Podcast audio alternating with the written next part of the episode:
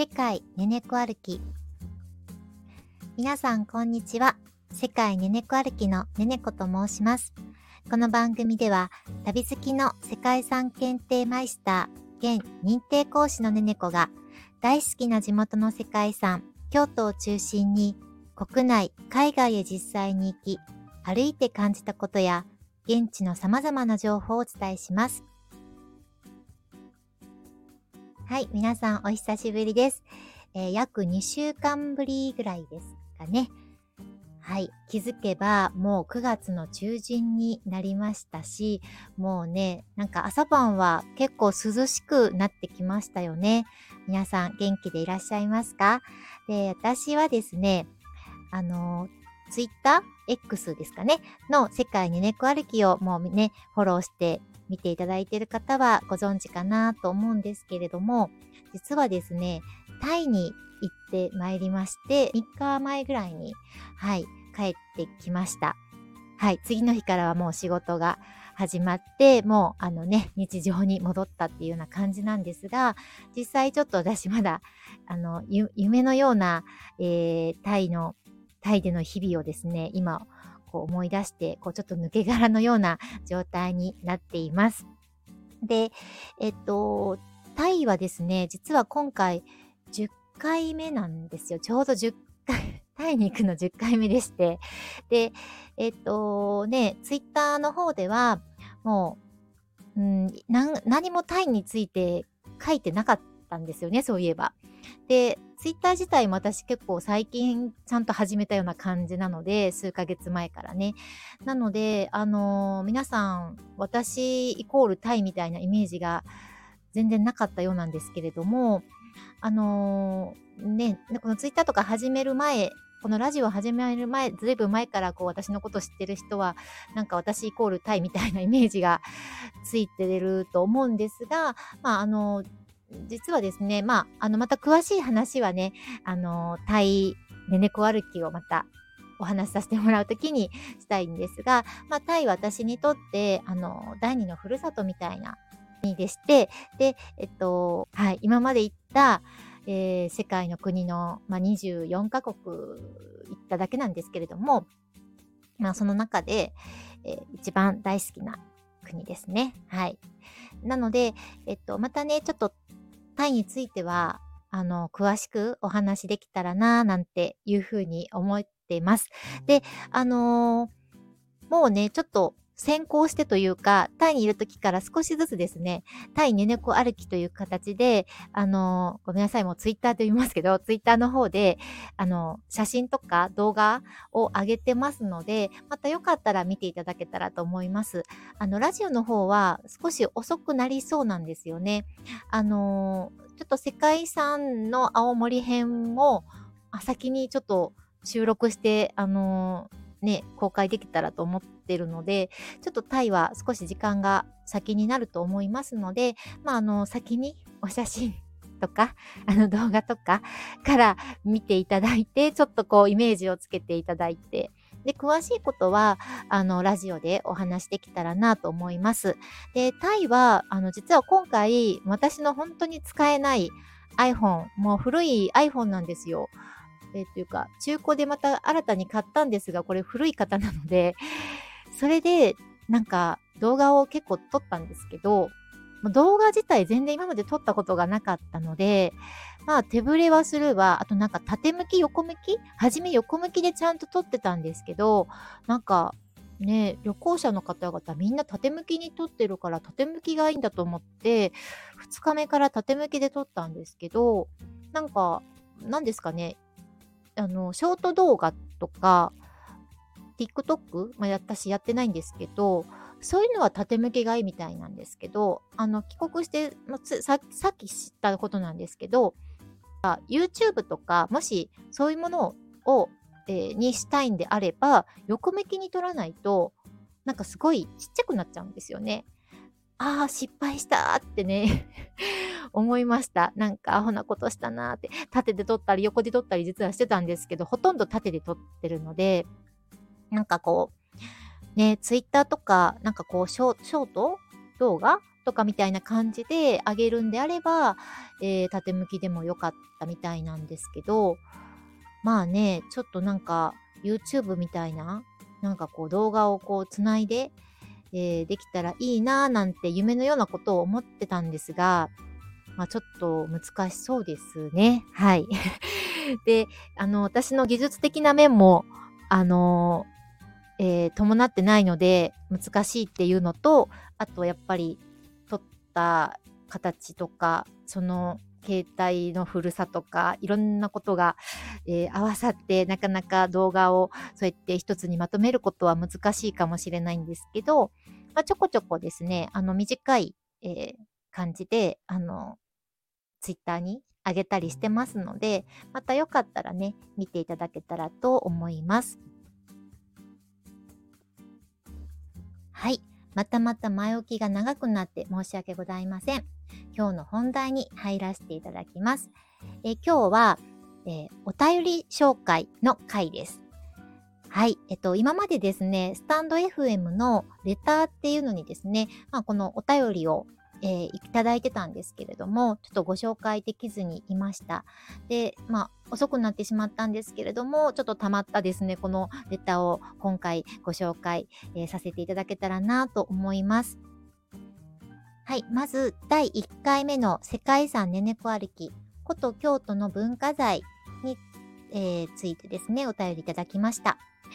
えー、まずと、えーと、この方お名前書かれていないので、ちょっと匿名希望さんでご紹介させていただきます。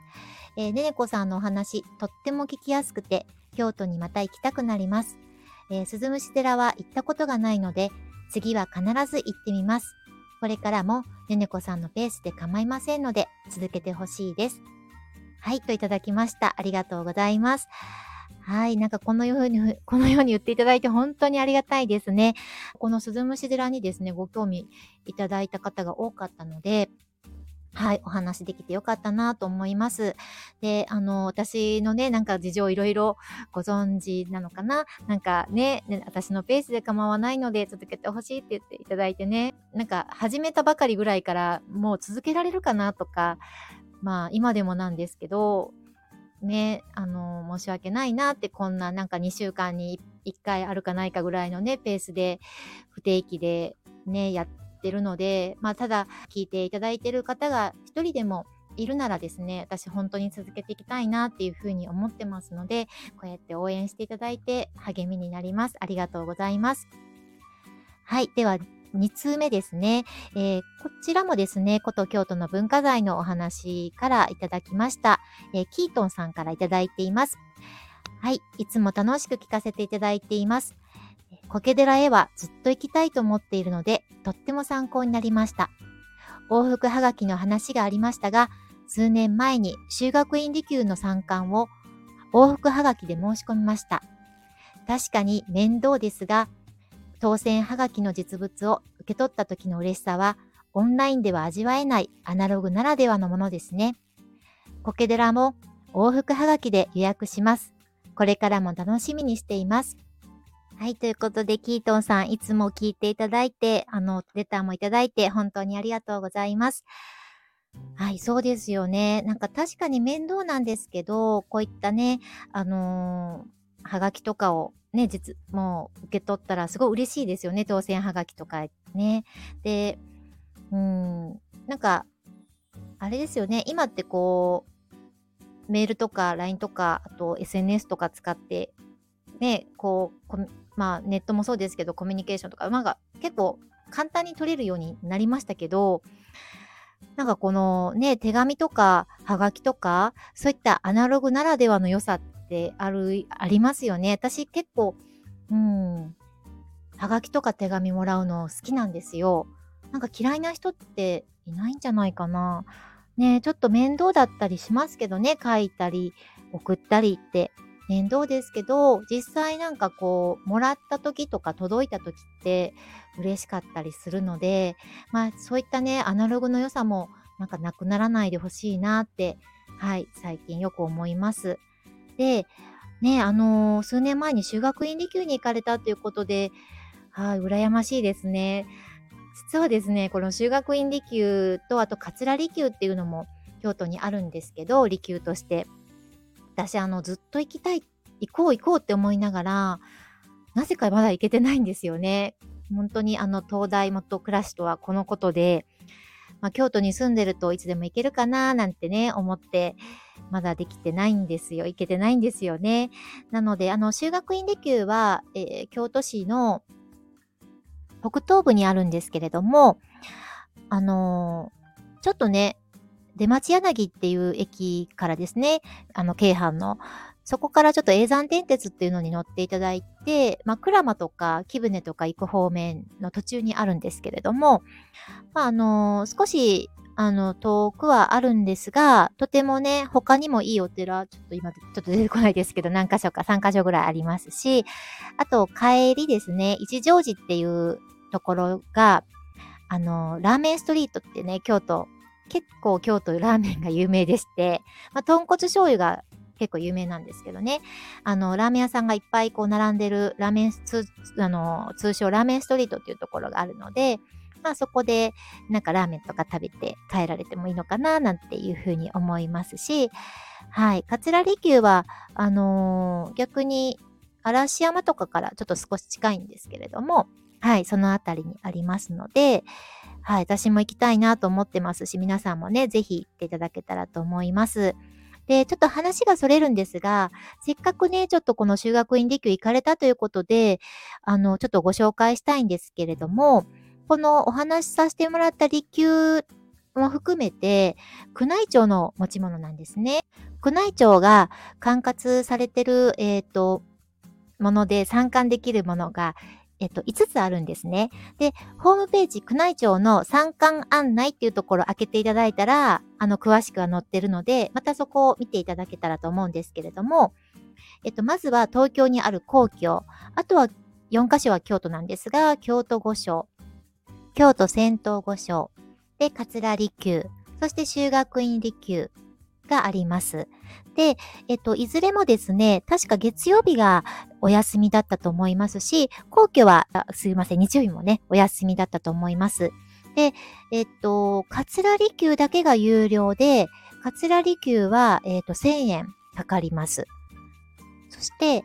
あの、事前申し込み不要っってなってるのが京都御所だけなんですけれども、こちらは通年公開されてて、春と秋にね、特別公開されてます。で、その春と秋の特別公開のところは、もう本当に4、5日間ぐらいしかないんですけどね。まあ、ただ、あの、通年公開、あの、通年見れるものもありますので、まあ、そちらはね、自由参観だったり、あと、ガイド、なんかしていただきたいっていう場合は、そのガイドの時間もありますので、まあ、それをね、あの、聞いていただけたらと思います。で、後の場所はですね、あの、事前申請もあれば、当日申請もあるんですけれども、あの、皇居とかは結構当日整理券たくさん配られるみたいなんですが、他ですね、京都の仙洞御所とか桂離宮、修学院離宮に関しては、当日は結構少ないので、人数枠が。なので、まあ、事前に、あの、予約された方がいいかと思いますし、あの、事前の予約の方法としては、そのネットだけじゃなくてね、先ほどお伝えした、あの、往復はがきだったり、郵便だったりっていうのもありますので、まあ、あの、各皆さんのね、あの、状況に応じて予約したりしていただけたらな、というふうに思います。そしてですね、ちょっと、あの、もう一つこれ、あの、ちょっとご紹介できたらなと思って、はい。で、ね、お便り紹介なのにちょっと違う回になりつつあるんですが、えー、内閣府がやってるものもあるんですよ。で、それがですね、迎賓館って言われるものですね。あの、えっ、と、いろんな国の首相だったり、国王さんだったりっていうのをね、招き入れる場所があるんですけれども、その、えっ、と、内、そこは外内閣府が管轄でされてて、で、内閣府で迎賓館っていうふうに本、あの、ネットで検索していただくと詳細がまた出てきますので、そちらを見ていただきたいんですけれども、こちらは2箇所ございまして、えー、東京の赤坂にある、まあ、別名赤坂離宮とか赤坂迎賓館って呼ばれる場所ですね。で、もう一つが京都にある京都迎賓館になります。で、いずれもこで予約が必要になりますので、確かこれオンラインだけだっったように思うんですけども、あの、どちらも予約制ですので、事前に予約していってください。で、料金の方は、えっとね、ちょっと違うんですよね。えっ、ー、と、赤坂離宮が確か1500円。本館と、えっ、ー、と、庭園だけ、庭園だけでしたら1500円なんですけど、あの、和風の別館もあるので、そちらも見たいという場合は、確かプラス500円で2000円かかります。で、京都迎賓館に関しては、確か2000円だったんですけれども、はい。で、あのー、自由参拝館みたいなのもできれば、ガイド付きのもできますので、はい。ただまあ、本当にあの、ガイドをつけた方がいいと思いますね。ガイド付きばっかりかな、私見てるのは。はい。で、私どちらも行ったんですけれども、どちらもすごく良かったですね。で、赤坂離宮に関しては、あのー、洋館、素晴らしい洋館がありまして、なんかどこかで見たことあるなと思ったら、これあの、フランスのベルサイ宮殿、世界遺産にもなってますけど、このベルサイ宮殿をちょっと模してるみたいですね。この庭園も建物も。はい。あの、またぜひ、ね、東京近辺にお住まいの方で、行かれた方、行かれたことがないっていう方はね、ぜひ行っていただきたいですし、京都の迎賓館はもう全部が和風というか、和風しかないんですけれども、こちらもとっても良かったのでね、また、あのー、ね、行ったことないよっていう方で、興味がある方は、はい、ぜひ足を運んでいただけたらなと思います。はい。ちょっとね、話がすいません。キートーさんのお便りからどんどん離れてしまいましたが、もうせっかくなのでね、いつかこれご紹介できたらと思ってたので、はい、紹介させていただきました。では、お便りの方に戻ります。えー、こちらも、古都京都の文化財のお話からいただきました。えー、クラシカルさんからお便りいただいています。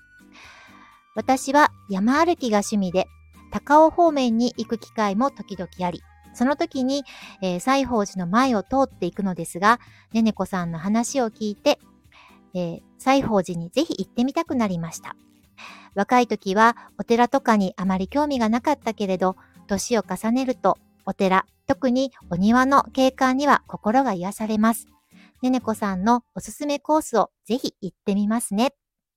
はい。ということでお便りいただきました。ありがとうございます。そうですよね。なんかこう、うん、私はちょっと珍しいタイプで、まあもともと、あの、京都のすごくお寺がある場所に住んでたので、はい、あの、お寺が遊び場みたいなところに、時になってたので、ね、子供の時から結構自社仏閣が好きな、ちょっと変わった子供だったんですけれども、まあ、ね、多くの方はあまり子供の時ってお寺とか興味ないですよね。うん、でも、ね、だから修学旅行とかでよく京都にね、来られる方っておられると思うんですけど、修学旅行の時ってなんかお寺ばっかりね、なんか嫌だな、みたいに思っておられた方結構おられると思うんですよ。うん、なんか退屈だなとか面白くないな、みたいな。はい。ディズニーランドが良かったなとかね。はい。ユニバーサル・スタジオが良かったなとか言って思う方もおられると思うんですけど、あのー、やっぱりある程度なんか大人になって年重ねたらね、なんかこう意外、なんか京都の良さをすごく感じたっていう方すごい多いので、で確かにやっぱりこうお寺とかお庭を、うん、なんか昔行ったとしても、またね、年を重ねてから行くと、全然違ったね、感想っていうか、うん、あの、良さを感じられたり、またこれ、あの、年を重ねるっていうこともそうですし、行くタイミングにもよりますよね。なんかその時行った時の感情によって同じものでも違う風に見えたり、なんか違う良さを感じたりしますよね。なので、はい。ぜひぜひまた、あの、クラシカルさん、おすすめコース行かれましたかね？まだ、でも、そっか。ですよね。来年行かれるのかな？またね、行かれたら、ちょっと感想教えていただけたらと思います。はい。では次ですね。青森ねねこ歩きの、え、前編のマイスターへの、はい、インタビューの、えー、ご感想とかレターいただきました。まあ、後半も楽しみということで、これからもぜひ続けてほしいですっていうふうに、えー、匿名の希望の方からいただいてます。えっ、ー、と、次ですね、えー、世界ねねこ歩きの、えっ、ー、と、1回目の、えー、ねねこの独り言からいただきました。あ、またクラシカルさんからいただきました。ありがとうございます。えー、高橋歩さんの言葉、ねねこさんの人生無駄なことはないという言葉が心に響きました。青森編、後編も楽しみにしています。ということで。はい、ありがとうございます。はい、青森編の後編は、あの、一応、えー、もう、えー、公開しましたが、聞いていただけましたかね？はい。とてもね、ちょっと時間がいつも遅くなって申し訳ございません。で、あの、高橋歩さんの言葉、これね、あのー、独り言聞かれてない方、また聞いていただけたらと思うんですけど、気づきの友達が好きだった方の言葉なんですけどね。とてもあのフリーダムな方で、まあ、あの賛否両論あったりもするんですけれども、とてもなんか素敵な言葉をね、あの言われていて、まあ、本も何冊もね、出されてますので、また興味のある方はね、読んでいただけたらと思います。そして、私、この人生無駄なことはないっていうのもね、結構私ネガティブだったりするんですよっていうか、結構いろいろ考えすぎたり、うーん、なんかちょっとすぐネガティブ思考になりがちなんですよね。なので結構こう後悔したり、ああすればよかったなとかね、よくそういうことを言うタイプなんですよね、もともと。なので、うん、でも、やっぱりこう前向きにね、考えていこうっていうふうに思って、まあそういった人生無駄なことないなって、こう遠回りしたように思ったり、失敗したように思っても、まあそれがね、糧になるんじゃないかなっていうふうに、はい、いつも思うように、はい、しております。はい、ありがとうございます。で、えっ、ー、と、次ですね。はい、青森ねねこ歩きの後編2のですね、グルメと、あと温泉の回ですね、に、えー、にお便りいただいてます。えー、この方も匿名希望さんですね。というか、あの、すいません。えっと、スタンド FM、匿名希望というよりは、スタンド FM の場合ですね、あの、アプリを登録されてる方はね、多分その時点でお名前を登録しないといけないので、ニックネーム登録されるので、お便りもお名前わかるんですけど、ウェブから、えー、登録せずにお便りいただくこともできるんですが、その場合はですね、あの、お名前をちょっと書いていただかないと、誰からっていうのが実はわからないんですよね。あの、ただ、もうわからない方がいいとお名前、なんか呼んでほしくないっていう方は、あのー、全然いいです。あの、名前を不正、あの、書かずにいただいたらいいですし、あの、名前呼んでもらってもいいよとか、名前を私にちょっと伝えたいという方は、はい、あの、書いていただいたらいいですので、で、ちょっとお名前書かれてない方は一応匿名という形で、はい、紹介させていただきますね。はい、この方からいただいたのが、はい、青森のグルメ、温泉ともに、えー、お手頃価格で、しかもレベルが高くていいですな。新鮮な海鮮食べて温泉でゆっくりしに青森行きたいな。えー、世界遺産編も楽しみにしていますよ。いつか海外のグルメについても聞きたいですな。はい。ということでいただきました。ありがとうございます。そうですよね。青森のグルメ温泉、本当にね、お手頃価格で、うん、レベルも高くてよかったですね。はい。あの、ぜひこの、あの、匿名さんも、はい。あのー、ぜひ行っていただきたいです。あの、美味しいもの食べて温泉でゆっくり癒されてください。はい。で、世界遺産編、はい。頑張ってちょっと公開しますので、ちょっと、あの、気長に待ってください。で、いつかね、海外のグルメについても聞きたいですな、ということなんですが、これね、また、あの、今度タイ、ねねこありきのお話でもさせていただきたいと思ってます。タイ料理たくさん食べてきましたので、はい、私大好きなのでね。で、あのー、実は春にですね、3年半ぶりというか、海外旅行で韓国に行きまして、私、え、えっと、一番行ってる国は実は韓国なんですよ。で、もう多分ね、ちょっと回数が実はわかんなくなっちゃってですね、数えてたんですけど、途中からちょっと、ちょっと曖昧で、今多分15回以上行ってるんですよね。で、韓国料理も大好きですので、はい。で、あとですね、もう海外のグルメっていうか、その、行ってない国に関しても、私国内でも結構ね、海外のなんかいろんな料理食べるの好きなんですよ。で、先日、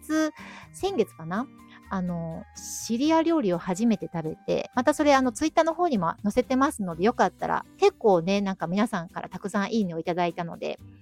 興味皆さんね、お持ちなんだろうなって思ったんですけど、あの、シリア料理とか、イスラエル料理とか、結構いろんな料理食べてますので、はい、またそういったお話もできたらなと思いますので、ぜひ楽しみにしていてください。はい。では次ですね。えっと、前回ですね、一番直近の京都ねねこ歩きですね、祇園祭りの謎で、えー、ご感想いただきました。レターいただきました。この方も匿名さんですね。はい。えー、最初の1分くらいは、あれとびっくりしましたが、最後は耳も慣れて、全然違和感は感じなかったし、これからも関西弁でいいのになぁと思ったくらいです。そして、青森ねねこ歩きも、京都ねねこ歩きも、とっても良かったです。とにかく、新しい学びがたくさん。次回、国内旅行をする際にも役立つし、ラジオで知ったことを実,、えー、実際に訪れてみて、見たり体験したりしたいなと思いました。これからも楽しみにしています。はい、ありがとうございます。ねえ、ちょっと関西弁大丈夫かなって思ったんですけど、すごい、あの、これからも関西弁でもいいと思われたってね、すごいありがたい言葉です、ことですよね。はい。しかもね、なんか青森ねねこ歩きも京都ねねこ歩きもとっても褒めていただいて、ありがとうございます。そうです。本当になんかね、こうやって、あの、なんか、うん、あまりこう、ね、まあ、うん、調べたらわかることかもしれないんですけど、あまりね、なんかこう、知らないようなことをお伝えできたらなというか、行って感じたこととか、まあ、私、京都だからね、住んでて感じることとか、そういったものをね、お届けできたらなというふうにも思いますし、あのー、興味をね、持っていただいて、そしてその、あの、旅行する際とか、あの、何か体験される際に参考にしていただくと、本当にこれ以上の喜びはございませんので、はい、あの、とっても嬉しいです。これからもね、聞いていただけたらと思います。ありがとうございます。はい。で、もう一通ですね。最後に、えっと、これはですね、あの、スタンド FM ではなくて、はい、Spotify からお便りいただきました。私ちょっとね、いまいちスタンド FM から、こう、他の各種媒体に上げてるので、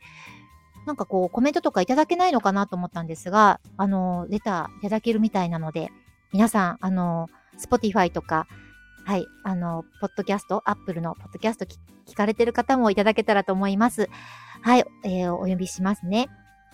ちょっとね、ごめんなさい。お名前が読み方がよくわからないんで申し上げたら、き、キウイエンジェルさとみさんで合ってますかね。はい。さとみさんからいただきました。ねねこさん、こんにちは。毎回、心地よい声を聞いては、ほっこりさせてもらっています。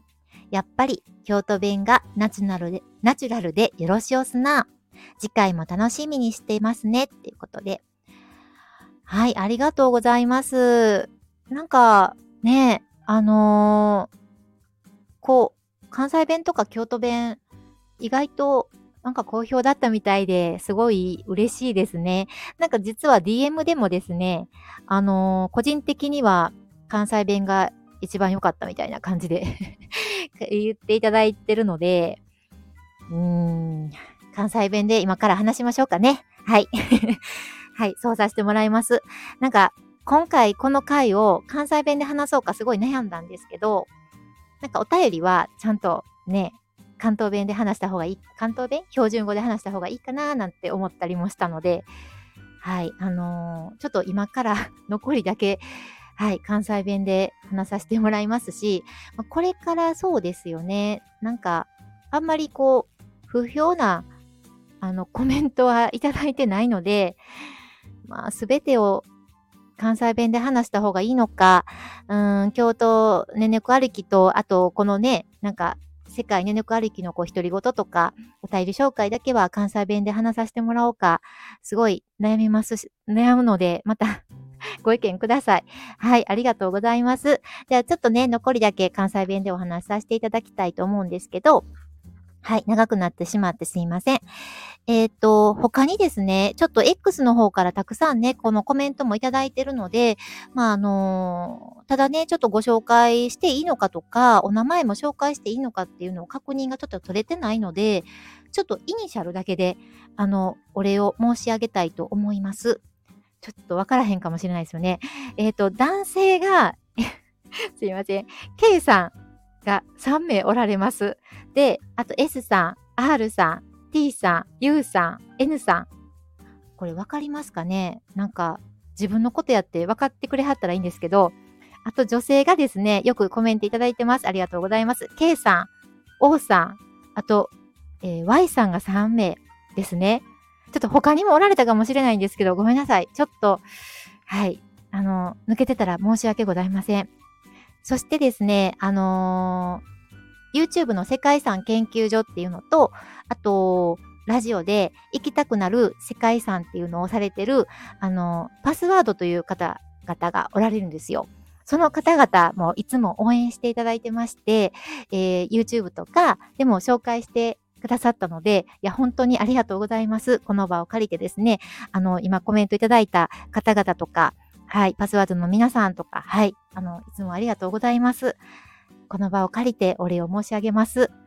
ね、なんかイニシャルだけじゃ誰のことかちょっと言う、てか自分ね、聞かれた方も自分のことか何か分からへんと思われるかと思うんですけど、そして、あの、ごめんなさい。えっ、ー、と、抜けてる方がおられたらすいません。あの、はい。もう皆さんに感謝しておりますので、はい、あの、ちょっとこれからもですね、ちょっと頑張っていきたいと思います。で、あの、スタンド FM がですね、ここ、ずっと前にですね、500回再生いきまして、そして100いいね以上、あ、100いいねかな？いただいて、今もうちょっとそれ以上になってるんですけれども、本当に、あのー、ありがたいです。あのー、ね、なんか、はい。とっても嬉しいです。ありがとうございます。そして、あの、Apple のポッドキャストとか、Spotify でも、あの、フォロワーの数、フォロワーして、フォロワーさんの数もね、すごい増えてきたので、はい、嬉しいですし、なんか、Apple のポッドキャストで、本当になんかね、一番初めだけなんですけど、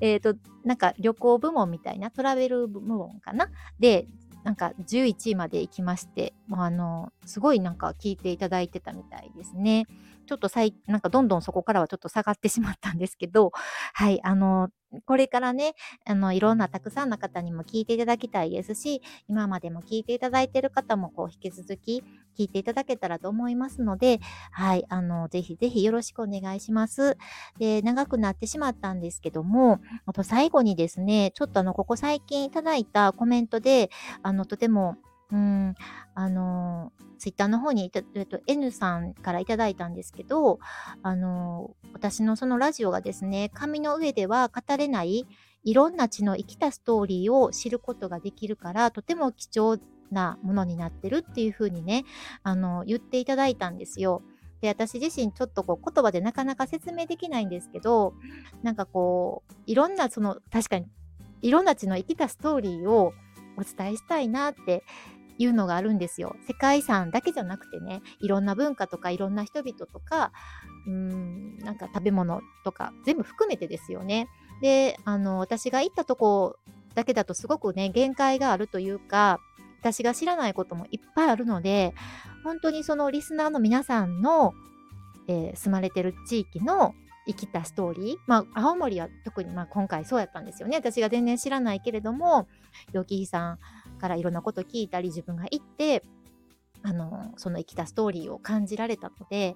またそういったことをね、また皆さんから教えていただけたらなと思いますので、あの、ぜひまたお便りとかコメントで、はい、あの、の教えていただいて、それをまたラジオで皆さんと一緒にね、共有できたらと思いますので、はい、あの、またこれからも、あの、こんな私ですが、長く、スパンが毎回長く不定期の公開にはなりますけれども、また今後も、あの、聞いていただけたらありがたいです。はい、とっても長くなって申し訳ございません。今回も長くなってしまいましたが、ご視聴いただき、本当にありがとうございました。それでは次回の世界ねねこ歩きでお会いしましょう。ほなまた。ねねこでした。